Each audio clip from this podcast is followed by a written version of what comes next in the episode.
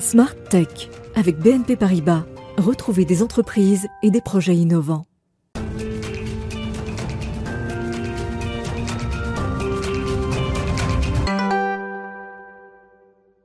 Bonjour à tous, bienvenue dans Smart Tech, l'émission que vous regardez euh, dès 11h le matin en direct sur la chaîne Bismart. On s'intéresse ici au monde de l'innovation et à la nouvelle société numérique. Alors on parle beaucoup notamment de la transformation du travail. Et eh bien moi je vais vous présenter un outil. Alors c'est un peu plus gros qu'un outil comme vous l'imaginez. Ce sont des capsules insonorisées qui vont vous permettre de créer des espaces de travail euh, beaucoup plus euh, sereins que ceux que l'on peut avoir à la maison ou dans nos open space. On découvre ça avec l'interview de Robin Tiersan de Work with Island. Ce sera dans quelques instants. Et puis au cœur de cette émission, on va parler évidemment aussi de la couverture mobile à l'intérieur, parce qu'il ne s'agit pas euh, juste d'avoir un bon endroit pour travailler, il faut aussi avoir une bonne connexion. Quelles sont les problématiques de cette couverture mobile indoor, les solutions qui existent, les meilleures, mais aussi celles à éviter? On verra ça dans le Tech Talk. Et puis on retrouvera notre rendez-vous avec le biomimétisme, comment la nature nous aide à développer euh, des nouvelles technologies pour valoriser les déchets de l'industrie agroalimentaire. Et on conclura par notre séquence Ils font demain. On est allé voir une start-up dont les travaux nous avaient déjà intéressés. Aujourd'hui, ce sont euh, ces pompes cardiaques inspirées des animaux marins euh, qui arrivent au stade d'essai clinique. Mais tout de suite, donc je vous propose cette interview autour des capsules insonorisées pour télétravailler.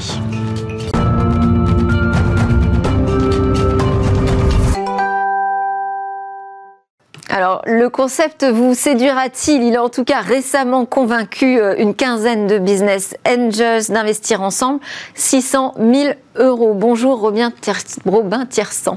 Bonjour. Vous êtes cofondateur de Work with Island, c'est donc une jeune start-up française qui conçoit du mobilier d'entreprise. Euh, mobilier, vous proposez en fait des, euh, j'appelle ça des capsules, mais ce sont des cabines insonorisé, modulaire, montable, démontable. Alors pourquoi faire? Exactement. Alors ces cabines, elles sont un usage assez simple, c'est comment est-ce qu'on répond aux besoins de flexibilité euh, dans les bureaux et de manière plus concrète, comment est-ce qu'on fait euh, lorsque le besoin de visioconférence est exacerbé aujourd'hui pour répondre à ce besoin-là? Quand on a la moitié de sa force de travail qui est au bureau et l'autre moitié à distance, comment est-ce qu'on fait pour que les employés se parlent? Euh, au sein des bureaux. On répond à ce besoin-là avec des capsules qui s'installent et, qui s'installent et qui se démontent très facilement euh, en moins d'une heure. Elles sont fabriquées en France à partir de matériaux euh, éco-responsables. D'accord.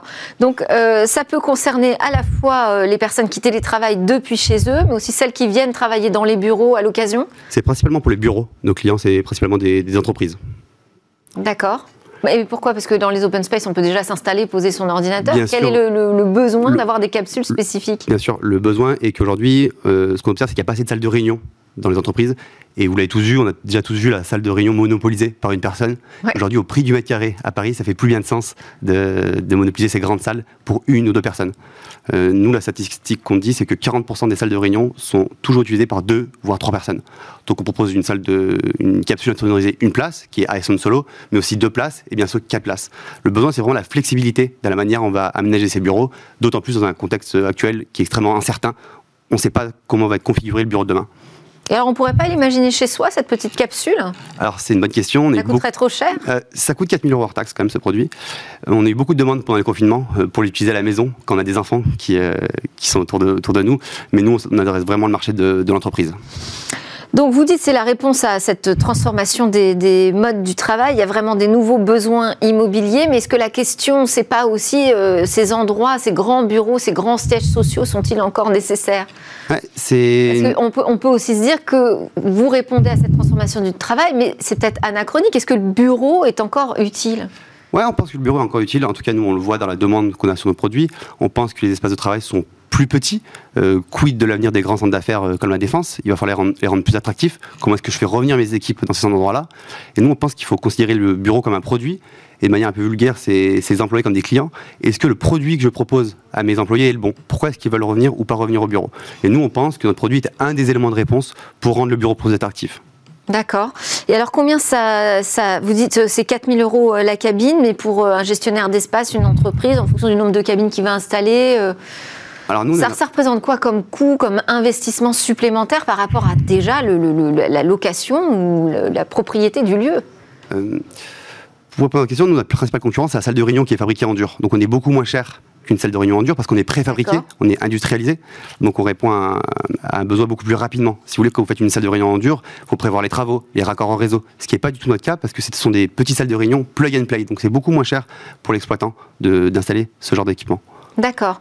Euh, vous dites donc c'est euh, montable, démontable, mais enfin il y a un autre modèle qui est très euh, Internet, je trouve, c'est qu'on le commande sur Internet, la livraison est gratuite, enfin c'est presque comme acheter des habits, quoi. Effectivement, c'est comme ça qu'on a séduit des investisseurs, c'est avec une approche un peu inédite sur ce marché-là. En fait, on va reprendre un peu les codes du consumer en B2B, c'est-à-dire que nous on propose par exemple 100 jours d'essai gratuit. Si vous voulez essayer notre, produit, on va vous le livrer, le monter très facilement. On essaye en gros de démocratiser ce produit-là. Aujourd'hui, c'est un, un produit dont le taux d'équipement du marché est inférieur à 1%. Et nous, pour le démocratiser, on essaie d'avoir une offre qui est extrêmement transparente. Donc, à la fois sur la manière de commercialiser, comme vous le dites, sur Internet, sans jour d'essai, livraison, installation très facile, mais aussi dans la manière de, le fabriquer. Donc, il est fabriqué en France à partir de matériaux co-responsables. Et sur ces deux piliers-là, on a convaincu ces quinzaines de business angels de nous suivre euh, pour accélérer. Fabriqué en France, euh, en Vendée, exactement. Et euh, donc, vous faites travailler aussi l'industrie locale Exactement, on fait, on fait marcher Matériaux recyclés, industrie locale. Alors là, on est vraiment dans les recettes euh, post-Covid. Bien sûr, mais ce, ce, qu'on veut dire par là, c'est que le consommateur, il attend ça. En fait, le B2B, c'est comme le B2C, si vous voulez, à la, à la fin, c'est quand même une personne qui choisit ces produits-là. Et le consommateur, donc tous les jours, nous, on essaye de, de, mieux consommer, mais on pense qu'en entreprise, les gens essayent aussi de mieux consommer. Et donc, on essaie de faire les choses bien avec ce produit-là. C'est pas plus onéreux, cette production régionale ou locale? Si vous voulez, c'est un peu plus onéreux, mais en qualité, on y gagne. Et aujourd'hui, quand on fabrique un produit, la qualité, c'est clé chez nous. Et de fabriquer en France, ça a beaucoup d'avantages. Euh, notamment avec la pâte qu'on vit, la, pénurie de matières premières, le fait d'être local, on arrive à sourcer plus facilement des matériaux que si nos produits venaient de l'Europe de l'Est ou d'encore plus loin, ce serait beaucoup plus compliqué pour nous. Donc c'était un avantage compétitif assez, assez fort durant ces 18 derniers mois d'être un acteur local. Bon, tant mieux, ça fait plaisir à entendre. Alors, j'ai annoncé cette levée de fonds de 600 000 euros auprès d'une quinzaine de business angels. Vous pouvez en citer quelques-uns oh, leur profil les plus, les plus connus, euh, les plus connus, des gens comme Bertrand Huzel, le cofondateur de Welcome to the Jungle, ou Eric Larchevêque, le fondateur de Ledger, le crypto wallet. Donc profil euh, entrepreneur du web, quoi. Exactement, c'est des gens qui ont compris l'agilité de notre modèle. Si vous voulez, euh, notre concurrence à la salle de réunion en dur, nous on apporte du préfabriqué euh, dans ce, dans ce secteur-là. Ils comprennent l'agilité d'un modèle comme le nôtre comparé aux constructions en dur. Et alors pourquoi avoir engagé un processus de levée de fonds? C'est pas forcément une démarche évidente pour tous les, toutes les startups. Hein Bien sûr, c'est un exercice qui est assez difficile, d'autant plus dans la période actuelle. Mm. Et quand on fabrique un produit physique, on avait besoin d'argent. Parce que là, vous vendez du mobilier de bureau. On a la limite de l'immobilier. C'est pas hyper sexy pour les business angels, a priori. c'est pas hyper sexy, mais pourquoi est-ce qu'on avait besoin de cet argent? Le premier, c'était pour financer le BFR. Forcément, quand on fabrique un produit, on a un peu, on a du BFR. D'autant plus qu'on est en très forte croissance comme nous. Le deuxième sujet, c'est on est sur un marché de premier équipement. Une fois qu'on a installé une cabine chez un client, il y a une question d'uniformité du Donc nous, on doit aller très vite pour déployer notre flotte. Et c'est pour ça qu'on a levé 600 000 euros aujourd'hui. Vous avez un autre euh, argument, en tout cas à tout, sans doute, euh, c'est que vous avez commencé, vous, votre carrière euh, en tant qu'analyste dans, dans, un fonds d'investissement. C'est plus facile de lever de l'argent quand on connaît le métier de l'intérieur? Oui, j'ai eu la chance de commencer dans un fonds d'investissement euh, après mes études. Oui, effectivement, on, connaît les codes du secteur et, on sait raconter les histoires qui vont séduire. Mais après, derrière ça, il y a comme une réalité économique. Euh, nous, quand on a levé euh, ce petit tour de seed, on fait déjà quasiment 500 millions d'euros de chiffre d'affaires. Et donc, ça les a convaincus. On avait à la fois les codes du secteur, on savait comment leur parler, comment les adresser, mais on avait aussi un produit qui marchait, qui était déjà commercialisé, qui adressait une cible. Aujourd'hui, l'enjeu, c'est d'aller beaucoup plus loin. Et vous aviez les contacts Et on avait les contacts, effectivement. Mais aujourd'hui, je pense que les contacts sont accessibles par tout le monde. Ce qui est plus compliqué, c'est de trouver les codes de comment s'adresser à ces personnes-là. Alors vous le voyez comment le bureau du futur, puisque là vous avez engagé une première euh, disruption, on va dire, hein, dans, le domaine du mobilier de bureau. Comment vous voyez le bureau évoluer demain? Parce que ça, ça doit être une question qu'on vous pose dans votre business plan euh, à deux ans, trois ans, cinq ans. Je pense que le, maître mot du bureau de demain, c'est la flexibilité. D'ailleurs, on le voit, il y a de plus en plus de coworking. Entre 2019 et 2021, il y a eu 60% de coworking en plus. Il y a 2800 coworking aujourd'hui en, en, France. Donc c'est bien ça, c'est le, mot-clé, c'est la flexibilité euh, du bureau de demain. Comment est-ce que j'aménage mes bureaux pour répondre à un contexte qui est toujours euh, incertain. On ne sait pas de quoi demain le bureau sera fait, mais en tout cas aujourd'hui, quand je fais mes choix, il faut que ce soit des choix qui apportent de la flexibilité à mon environnement de travail. mais enfin, les murs en dur, euh, les sièges sociaux, eux, on ne peut pas les bouger. Bien sûr, bien sûr. On, pense que les bureaux vont être plus petits dans le futur. Et plus flexible. D'ailleurs, ce qu'on observe, c'est qu'il y a beaucoup de grands groupes qui étaient en première ou deuxième couronne, qui réduisent leurs espaces de travail et qui vont se rapprocher de, leur, de leurs équipes, donc euh, plutôt dans Paris. Donc ils vont prendre, garder ces offices satellites un peu en, autour de Paris et prendre des plus petits bureaux de 200-300 mètres carrés à l'intérieur de Paris pour se rapprocher de leurs employés, pour qu'ils reviennent au bureau. Parce que le sujet, bien sûr, c'est comment est-ce que je crée la cohésion sociale dans mon entreprise et on pense que le bureau, c'est l'élément physique qui répond à ce besoin-là. Bon, et là, avec cette levée, vous allez pouvoir vous développer au niveau européen? C'est ça. L'ambition, c'est de commencer notre déploiement européen. On adresse déjà les pays francophones, Benelux, la Suisse.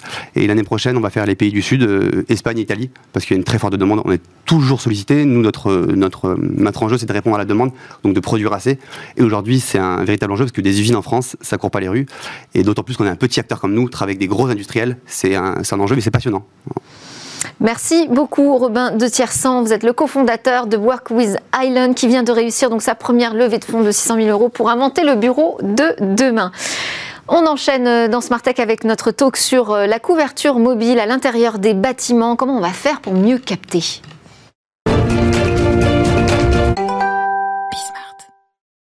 Alors, pour mieux capter à l'intérieur, eh bien, il faut travailler cette couverture euh, mobile. Alors, à l'intérieur, c'est quoi? C'est les bâtiments, c'est les bureaux, euh, c'est chez soi. Quels sont les problèmes? Quelles sont les solutions qu'on peut envisager? On en parle avec euh, nos experts. Jérôme Nicole, consultant indépendant, expert en infrastructure télécom et informatique. Vous fournissez, vous, du, savoir-faire d'opérateurs et d'hébergeurs à des entreprises, des services publics pour qu'ils gagnent en maîtrise et en coût sur les plans de la numérisation de leur activité.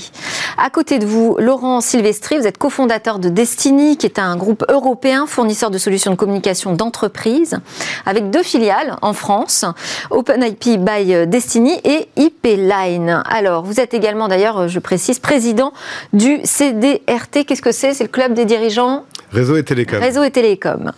Bonjour à tous les deux. On va commencer ensemble, Jérôme euh, Nicole. Quelle est d'abord cette problématique aujourd'hui qu'on rencontre sur la couverture mobile à l'intérieur des bâtiments? La principale problématique vient des normes d'isolation des bâtiments pour leur performance énergétique, euh, qui imposent des matériaux isolants qui absorbent ou euh, reflètent euh, les ondes radio. et qui font que sur les très jolis sièges de grandes entreprises françaises ou sur les nouveaux espaces de coworking, en fait, on a de plus en plus de problèmes de réception euh, c'est-à-dire que les téléphones doivent émettre pleine balle et reçoivent très peu de la part des antennes Donc, dans le domaine public. Pour caricaturer, euh, mieux le bâtiment est construit, euh, plus on a de problèmes avec la couverture mobile intérieure. Exactement, surtout si on ne l'a pas prévu. Et parce qu'on dépend des antennes extérieures, en fait, c'est ça le souci. Tout à fait. Et la prolongation des réseaux du domaine public vers l'intérieur demande des aménagements spécifiques et des offres commerciales adaptées qui, aujourd'hui, bah, ne sont pas tant que ça. Alors, Laurent Silvestri, euh, vous, travaillez avec euh, les entreprises, vous répondez à leurs besoins justement en télécom. Euh, comment vous définiriez la situation, les usages aujourd'hui de la couverture mobile en entreprise? On va dire que la mobilité se développe de plus en plus. On a aujourd'hui 95% des Français qui sont équipés d'un téléphone mobile, 90 d'un smartphone. Donc évidemment, c'est le premier outil des, salariés, des entreprises. C'est aussi celui qui est préconisé dans l'usage de tous les jours. Et on a euh, environ 70% des salariés qui utilisent leur smartphone pour aller sur Internet ou pour téléphoner au quotidien. Donc on est vraiment dans Donc un juste, on ne peut pas faire sans cette couverture mobile. On peut plus faire sans cette couverture mobile, tant en indoor qu'en outdoor, évidemment. Euh, c'est vraiment la grande priorité des entreprises. Et puis on le voit même sur les solutions de communication d'entreprise, donc celles qui permettent de faire de l'audio, de la vidéo ou du chat qu'on utilise un peu au quotidien. Le smartphone, finalement, devient le premier outil qu'on souhaite utiliser, mm. beaucoup plus que son téléphone fixe. Alors, cela dit, euh, quand on est dans des lieux comme ce studio, par exemple, euh, on, oublie la couverture mobile, hein, on se met en Wi-Fi. Finalement, est-ce que c'est pas ça la solution? Une box du Wi-Fi? Alors, euh, le Wi-Fi, déjà, c'est pas un protocole très élégant, pas très fiable pas très performant en termes d'usage du spectre radio. et c'est un peu la jungle. C'est-à-dire que si vous êtes dans un immeuble où chacun a sa box et qu'il y en a 40 qui parlent en même temps, bah, pour le coup, elles vont se brouiller les unes les autres. Euh, les réseaux euh, mobiles euh, cellulaires, en fait, sont beaucoup plus intelligents. la répartition du spectre est planifiée, elle est orchestrée.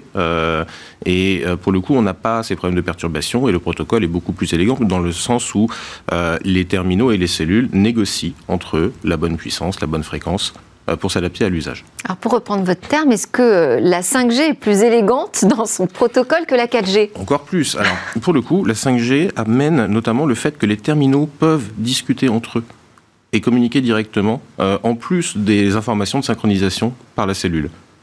Et euh, qu'est-ce que ça change Alors ça change notamment pour les usages euh, nouveaux dans l'industrie ou pour les véhicules connectés. Ça permet d'amener un canal de communication direct.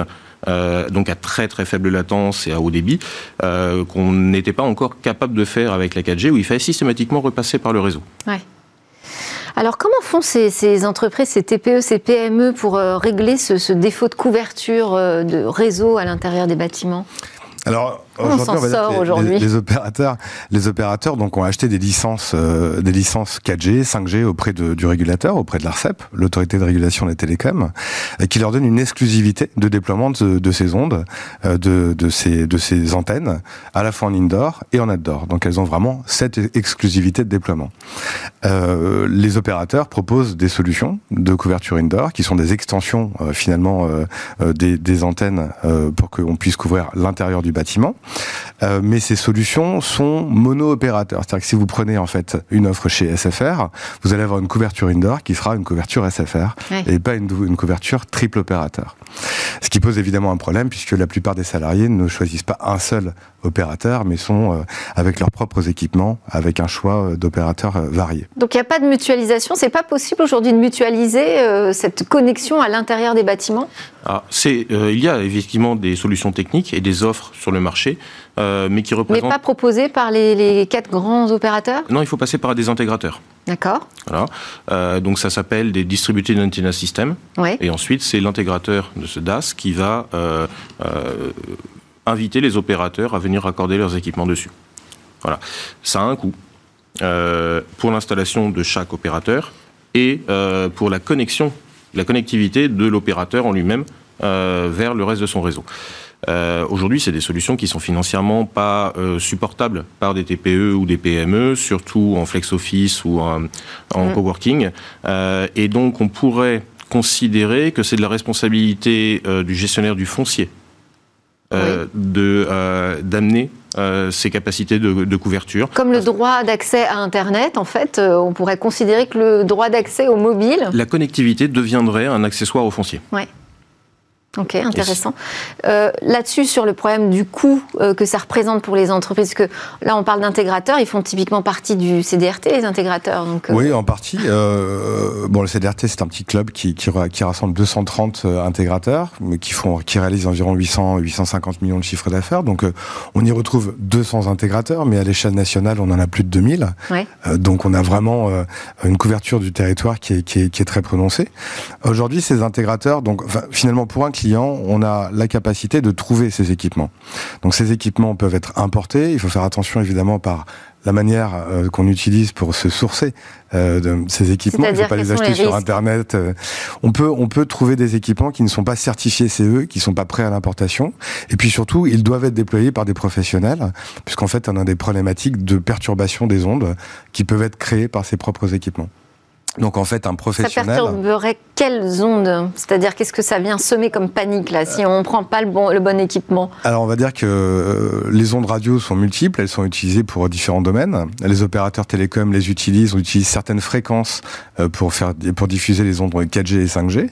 Et si les, les équipements qui sont installés euh, perturbent l'ensemble des ondes radio, on va avoir des problèmes par exemple sur l'armée, les, les, ondes militaires, qui est un, un premier. Alors là, on peut avoir des problèmes juridiques là euh, de la loi La régulation prévoit, donc euh, avec son bras armé, l'ANFR, l'Agence nationale des fréquences radio, euh, des amendes journalières qui peuvent aller jusqu'à 700 euros en cas de perturbation du spectre, d'une bande de spectre sous licence ou à usage de la sécurité civile. Mhm. Donc, oui, bah, donc prudence, bien choisir son intégrateur. Et alors, en termes de matériel, vous disiez, il faut acheter du, du, matériel CE, évidemment, mais quel matériel? De quoi on a besoin aujourd'hui pour avoir la connexion parfaite, idéale à l'intérieur? Alors, on a besoin de ce que préconise l'opérateur qui va assurer la couverture.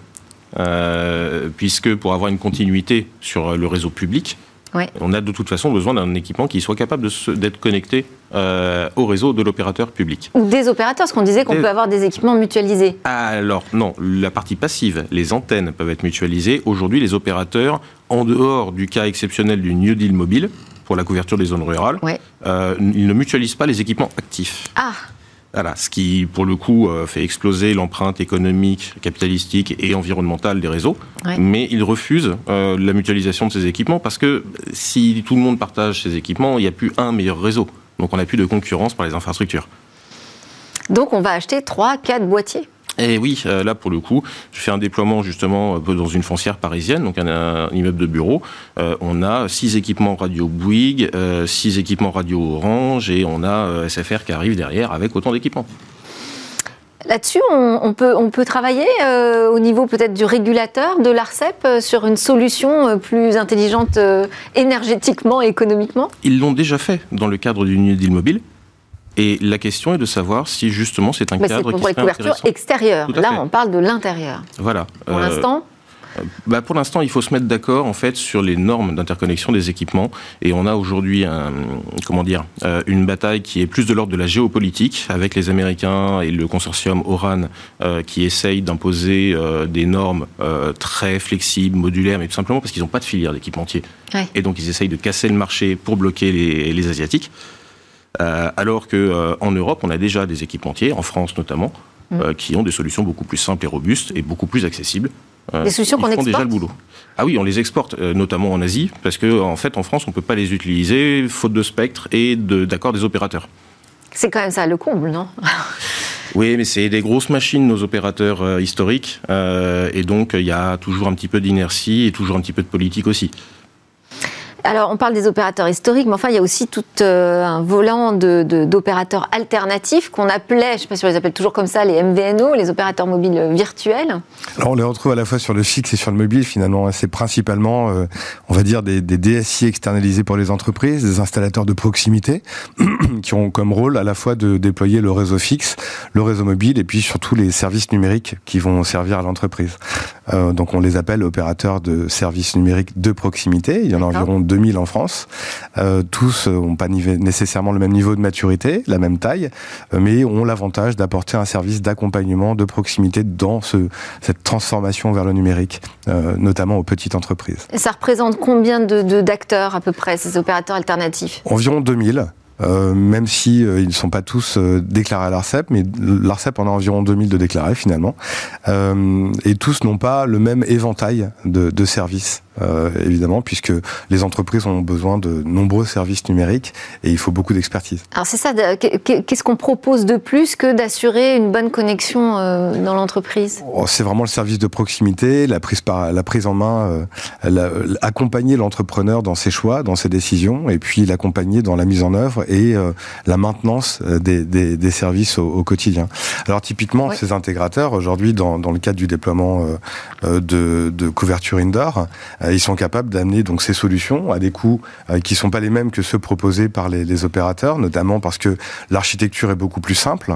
et on parle aujourd'hui pour une couverture d'un bâtiment, de, enfin pour un, étage par exemple, d'environ 100 mètres carrés, d'un investissement de l'ordre de 5000 euros pour une couverture indoor. Et puis ça va, ça peut atteindre évidemment plusieurs dizaines de milliers d'euros quand on parle d'un bâtiment qui a plusieurs étages et plusieurs dizaines de, centaines de salariés. Vous vouliez réagir, Jérôme Nicole, sur les opérateurs alternatifs? Alors, il y a aussi euh, d'autres euh, possibilités d'usage de ces technologies, d'ores et déjà disponibles et made in France. Euh, ce sont les réseaux privatifs. Parce qu'il y a énormément, enfin, énormément de fréquences qui sont euh, allouées et réservées aux opérateurs qui refusent de les sous-louer. Mhm. Enfin, refusent, ils sont. Si, si, les license sharing ah. agreements, ça existe dans d'autres pays, mais pas chez nous. D'accord. Enfin, légalement, si, mais commercialement, non. Il y a aussi les usages de réseaux. Aujourd'hui, on a, on a, plusieurs opérateurs alternatifs, donc c'est bien qu'ils utilisent les réseaux des grands opérateurs. Ça existe quand même. oui, dans le cadre des MVNO, mais dans ce cas-là, on ne maîtrise pas la partie radio. Euh, et il y a aussi. Et donc, si on veut faire sa propre 5G avec euh, son, son, réseau à soi, aujourd'hui, c'est pas possible en France. Ah si, je le fais dans mon garage. Bon bah alors. Euh, bien Non non, c'est pas un souci. c'est juste que pour le coup, il faut utiliser des bandes soit libres, soit accessibles. et donc on a 40 MHz de spectre, donc la bande 38 qui est régulée, et donc on peut prendre une licence pour quelques kilomètres carrés, pour de l'INOR, etc. Donc c'est notamment utilisé aujourd'hui par les membres de l'AGUR, dont font partie bah, la SNCF, Air France, Aéroport de Paris. donc il y a des, des déploiements en cours là-dessus. C'est ce que vous appelez le réseau privatif? Oui. Et, euh, et, on peut aussi utiliser euh, la bande 39, euh, qui est celle en fait qui recouvre l'ancienne bande du DECT, le DECT, donc la téléphonie sans fil privée. Sur laquelle on peut rajouter tous les services d'un réseau 4G, 5G. Mais alors, il ne faut plus utiliser son téléphone. Ça doit... Si, on peut utiliser les deux en même temps? On peut utiliser les deux en même temps. et, et les deux cohabitent très bien. Et en fait, ça permet, plutôt que d'avoir juste un téléphone pour téléphoner, d'avoir un smartphone ou une tablette connectée, par exemple. Euh, je dirais la première application, ça va être pour un hôpital. Alors, moi, ce que j'entends, c'est qu'en fait, on a beaucoup d'options, de solutions, euh, et sur le marché, c'est aussi disparate que ça? Oh, les solutions qui sont choisies par les entreprises les clients, les clients cherchent avant tout à, avoir une couverture indoor. C'est la solution qui, qui, qui, qui, est attendue. Donc, euh, la plupart des intégrateurs, notamment celui du CDRT ou les membres du SNIR, le, syndicat national des, des, installateurs radio, déploient aujourd'hui euh, des couvertures indoor qui sont tolérées euh, on va dire, par le marché, avec euh, des contrôles de l'NFR qui sont faits, évidemment, et qui peuvent euh, évidemment résoudre, amener des, des, des, amendes si les déploiements ont mal été faits. Mais aujourd'hui, la NFR est assez tolérante et va principalement demander que les solutions soient re-réglées pour ne pas gérer de problèmes de couverture. Donc euh, les déploiements existent, les clients euh, bénéficient de ces déploiements. évidemment, euh, plus on améliore la couverture énergétique des bâtiments, plus on se retrouve dans cette situation. Et c'est aujourd'hui l'entreprise qui porte cet investissement plutôt que les opérateurs mobiles qui seraient normalement ou qui devraient être chargés eux-mêmes de la couverture. Ou le gestionnaire d'immeuble, Jérôme Nicole aussi. C'est ma vision de. et c'est ce qu'on est en train d'expérimenter. Alors, on a parlé euh, de, la problématique économique, de la problématique euh, énergétique. On n'a pas évoqué la question euh, des ondes, parce que finalement, si on multiplie les équipements, si on, si on multiplie le, type de réseau disponible dans l'entreprise, est-ce qu'on ne va pas générer un surplus d'ondes électromagnétiques pour les employés dans les bâtiments? Alors, à supposer que la quantité d'ondes électromagnétiques de si faible puissance puisse poser le moindre problème, oui. Voilà. Et la science nous dit juste, on, a cherché, on n'a pas trouvé. Pour l'instant, tout à fait. Euh, en fait, plus il y a d'antennes, moins il y a d'ondes. C'est assez contre-intuitif, mais euh, la puissance radio nécessaire va au carré de la distance euh, de, entre les, deux Donc, équipements. moins mon équipement fait l'effort d'aller chercher une cellule, moins il va émettre. Voilà. Et donc, on, effectivement, s'il y avait le moindre problème sanitaire notamment, euh, avec les ondes électromagnétiques, alors il faut de la couverture indoor pour rassurer tout le monde. C'est très contre-intuitif, parce qu'on se dit si on est entouré euh, d'antennes, a priori... Euh, ah, ça, on va être davantage soumis de la physique. à du, champ électromagnétique. Bon. Ce qu'on voit, c'est qu'en fait, finalement, aujourd'hui, ce sont les smartphones en recherche de réseau qui, sont, qui dégagent des ondes les plus dangereuses. Donc, quand il n'y a pas de réseau, c'est le smartphone qui va finalement dégager les mauvaises ondes. Puissante, pas dangereuse. Puissante. Tout à fait. Euh, cette question de la couverture euh, intérieure, j'ai l'impression qu'on n'est pas très nombreux quand même euh, à l'adresser en termes de problématiques. Les opérateurs euh, travaillent quand même dessus. J'imagine que pour eux, c'est un enjeu économique super important, euh, du fait justement de la pérennisation du télétravail, des nouveaux modes de, euh, de, télétravail. Ils sont obligés aujourd'hui de répondre à, ces, à, ces, problématiques à l'intérieur. On a vu des, grands opérateurs d'ailleurs sortir des nouveaux équipements pour accompagner leur box, faire des relais. Ah, les Ça veut dire qu'on va avoir un marché qui va aussi se contracter peut-être du côté des opérateurs alternatifs si les opérateurs classiques répondent à ces enjeux. Ah oui, et justement, il va falloir pérenniser l'accessibilité des réseaux mobiles via les MVNO et les, MVNE. Aujourd'hui, c'est peu encadré. Euh, MVNE euh, les, les, enablers, en fait, donc les, des entreprises intermédiaires qui facilitent l'accès au marché. D'accord. Euh, sauf qu'il y en a un qui vient de se faire racheter par un MNO, donc un gros opérateur, et donc dont l'offre va disparaître. et on a ce problème, en fait, de reconcentration et fermeture du marché.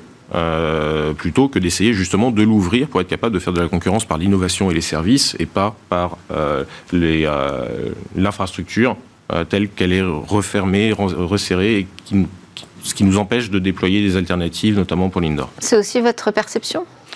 Oui, enfin, aujourd'hui, on, voit évidemment une concentration sur le marché. Euh, il est vrai que sur le sur le marché du mobile, notamment, on a on a une faible ouverture du marché. Les opérateurs euh, ont payé leur licence relativement cher. Il y a peu de MVNE. Euh, et en tous les cas, la plupart des MVNE proposent simplement un seul réseau, celui d'Orange, celui d'SFR ou celui de Bouygues. Et c'est vrai qu'on a, on avait euh, il y a quelques temps et encore pour quelques temps un MVNE multi-réseau euh, qui proposait des offres SIM qu'on pouvait exploiter sur les trois réseaux, sur trois réseaux. Ouais. Ce qui donne évidemment des alternatives. Quand on prend une entreprise qui est multisite, qui doit faire le choix d'un seul opérateur, bah, elle se retrouve finalement souvent dans des problématiques qui sont un peu complexes. J'ai deux, deux bâtiments qui sont couverts par mon opérateur mais le troisième ne l'est pas. Comment je fais? C'est une véritable problématique. Donc, euh, encore, une, fois, je remets le sujet du régulateur euh, sur la table, mais euh, ça, c'est des choses dont vous pouvez discuter avec l'ARCEP Alors aujourd'hui, le, les licences sont attribuées aux opérateurs avec une obligation de définition d'un cahier des charges qui, permettent, qui permettrait aux intégrateurs, aux opérateurs de proximité, d'améliorer ces couvertures. le cahier des charges est en cours de discussion entre l'ARCEP et les opérateurs, comme dans d'autres pays d'ailleurs finalement. Et puis aujourd'hui, euh, ce qu'on voit, c'est que pour le moment, les opérateurs imposent dans le cadre du cahier des charges des contraintes qui sont beaucoup trop complexes à respecter pour des installateurs d'antennes radio. c'est là encore, ça favorise plutôt euh, les, les, gros acteurs que les petits. Exactement. Merci beaucoup. On doit s'arrêter là. On y travaille. Très bien. Continuez à travailler. On compte sur vous. Merci beaucoup, Jérôme Nicole, consultant indépendant en infrastructure télécom informatique, et Laurent Silvestri, cofondateur du groupe Denesti et président du CDRT. Juste après la pause, on se retrouve pour un Smart Tech sur l'innovation avec un et demain autour de nouvelles pompes cardiaques qui passent en phase d'essai. Et puis on va aussi parler de la valorisation euh, des déchets grâce au biomimétisme.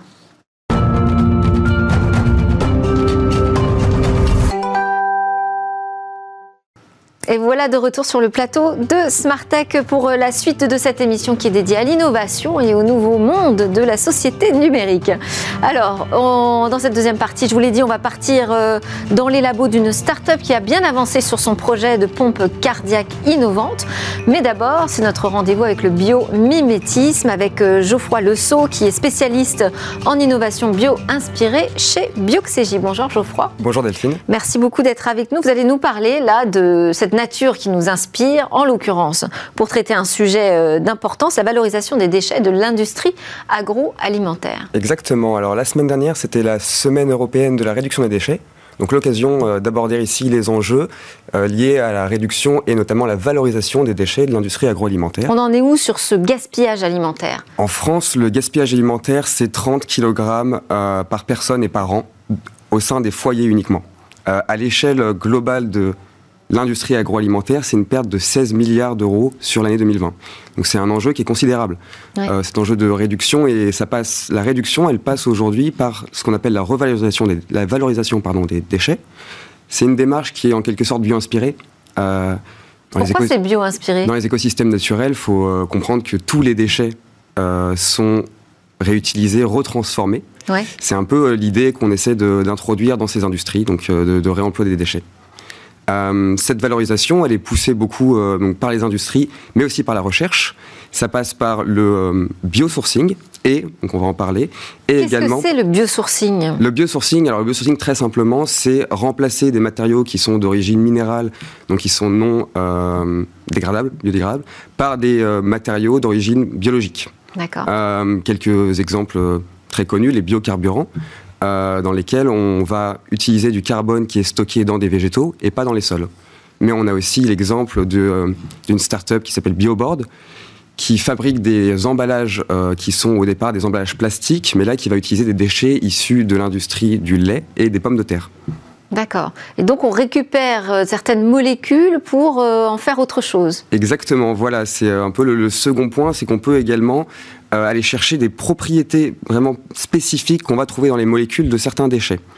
Euh, un exemple concret de ça, ou plusieurs exemples, c'est utilisé beaucoup dans l'industrie cosmétique. Ils vont utiliser notamment euh, des propriétés qu'on trouve dans les pelures d'oignons pour des antioxydants. Et aussi dans l'industrie, je dirais, plus mécanique, où on va essayer de fabriquer des pièces avec ces molécules particulières de déchets qui auront des meilleures propriétés mécaniques et une résistance à l'usure meilleure. Alors, vous allez euh, nous présenter un système biologique de référence. C'est ça, c'est ça. On va parler aujourd'hui de la balle de riz, euh, notamment pour une application en, pièces mécaniques. Racontez-nous la balle de riz. La balle de riz, en fait, c'est la, très simplement, c'est l'enveloppe qu'on a autour des grains de riz, euh, qui est en fait c'est un produit issu de la transformation du, du riz dans la chaîne agroalimentaire. ça a une couleur, on voit sur la photo peut-être. On l'a vu. Très bien, brun, beige. Ça a une bonne résistance euh, on, va dire mécanique, meilleure que celle du blé.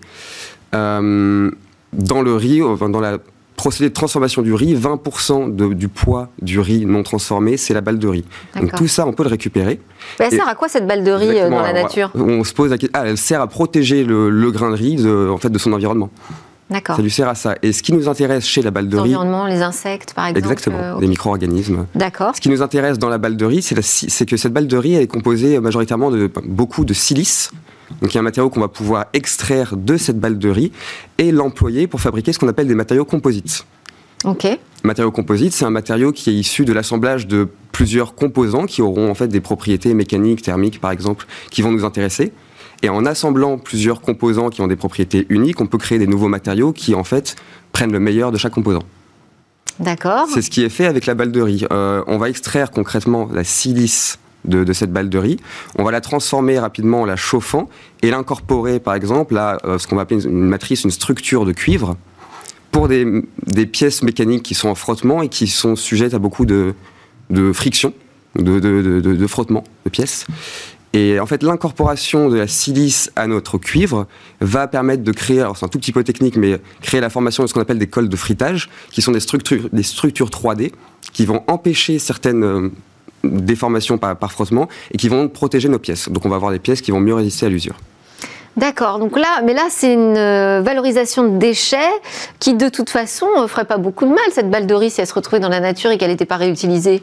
Bah, elle n'est pas réutilisée, alors euh, en effet, mais autant, euh, autant se servir de ces déchets plutôt que de dire ils vont servir à rien. Autant, bah, on, peut en faire beaucoup de choses et, la production de riz. Ce que je veux dire, c'est que c'est pas forcément le déchet de l'agroalimentaire qui, qui, est le plus non, problématique. C'est un exemple de déchet qu'on peut utiliser. on a dans notre métier, les propriétés, euh, mécaniques des matériaux et surtout des frottements, c'est des, des, problématiques auxquelles on est, nous, beaucoup euh, sensibilisés. Donc c'est un sujet qui, nous intéresse beaucoup, qui peut intéresser en fait de nombreuses industries, parce que l'application, elle, s'étend à beaucoup de pièces mécaniques. Ça veut dire que c'est aussi une deuxième vie économique, euh, finalement, pour cette industrie D'où toute l'idée qu'on développait au début de cet un peu écosystème industriel dans lequel on va réemployer tous les déchets le plus possible.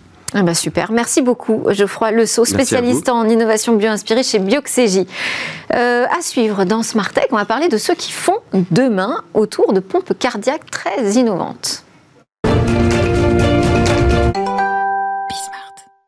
Alors, je suis avec euh, Cécilia pour euh, cette séquence Ils font demain. Bonjour Cécilia. Bonjour Delphine. Parmi euh, donc tous ceux qui travaillent comme ça notre futur, vous êtes allée à la rencontre d'une start-up qui est à l'origine d'un projet de pompe cardiaque inspirée des animaux marins. Ça fait le lien avec notre sujet d'avant sur la bio-aspiration. Alors, c'est une solution innovante dont on avait quand même déjà parlé. Hein, oui, on en a parlé il y a quelques mois. J'ai fait une chronique innovation sur le sujet, alors que voilà, les premiers prototypes étaient sortis, ça faisait déjà beaucoup de bruit. Depuis, il s'est passé beaucoup de choses il y a eu une levée de fonds de 35 millions et il y a eu le développement de nouveaux euh, prototypes. C'est une technologie euh, qui rend son pouls aux patients. Rappelez-vous, on avait découvert ça ensemble en plateau. En fait, quand on a une pompe cardiaque traditionnelle, mais ben, on n'a pas de pouls. C'est assez impressionnant. Et là, avec cette techno, on retrouvera un pouls euh, parce qu'elle reproduit en fait le mouvement naturel du cœur grâce à cette bio-inspiration justement. Alors du coup, j'ai voulu aller voir où en était cette innovation. J'ai voulu aller rencontrer ceux qui la faisaient. Et donc, je suis allée au siège de, de CoreWave, qui est euh, en fait à Clichy. Et là-bas, c'est assez euh, amusant. Il y a les bureaux, puis il y a aussi les laboratoires, et il y a aussi l'usinage. En fait, euh, tout est au même endroit. Et c'est là-bas que j'ai rencontré le directeur général, Louis Deliller, avec Cossé Labouèche. On est allé là-bas, regardez.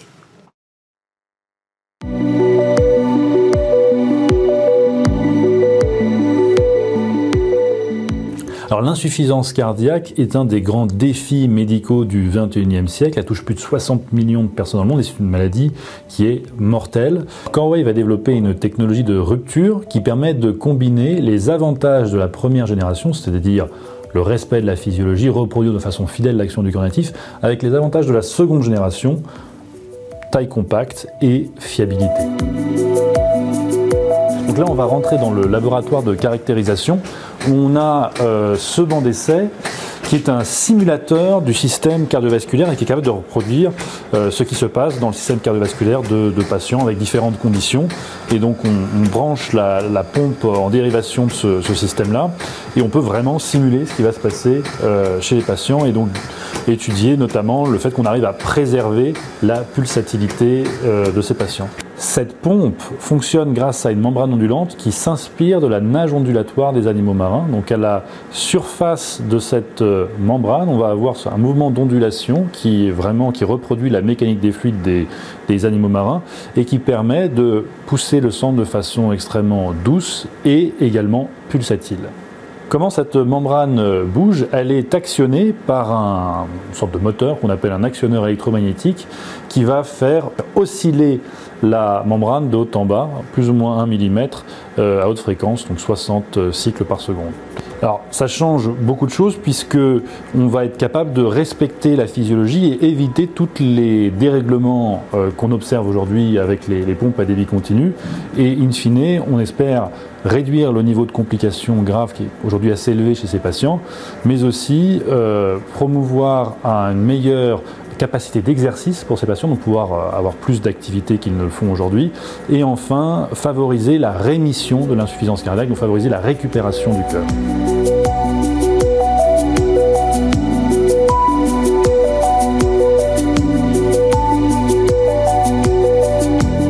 ce que euh, me disent souvent les chirurgiens cardiaques quand on, quand on échange, c'est que c'est vrai que CorWave est une, une, véritable technologie du 21e siècle qui s'oppose aux technologies de pompes rotatives, euh, c'est vraiment des, machines un peu du siècle dernier.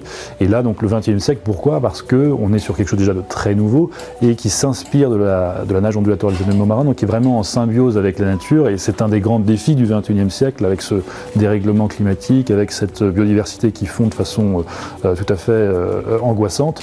Eh bien, c'est vraiment pleinement dans ce siècle d'être dans, dans une solution qui soit inspirée de la nature.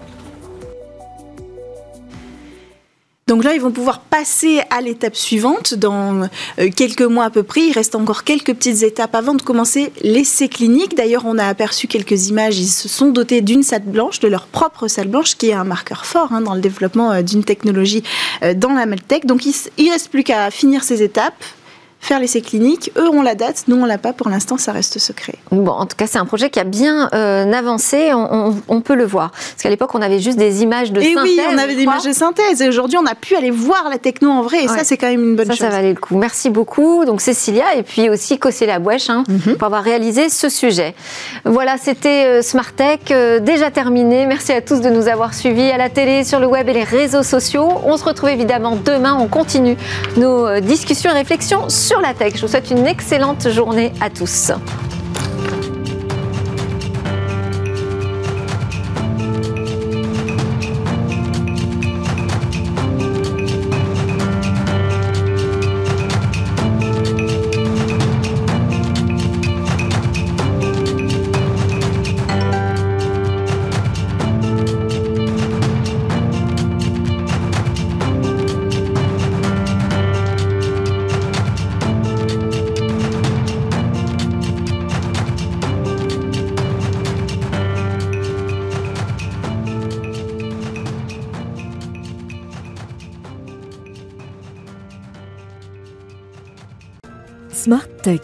Avec BNP Paribas. Retrouvez des entreprises et des projets innovants.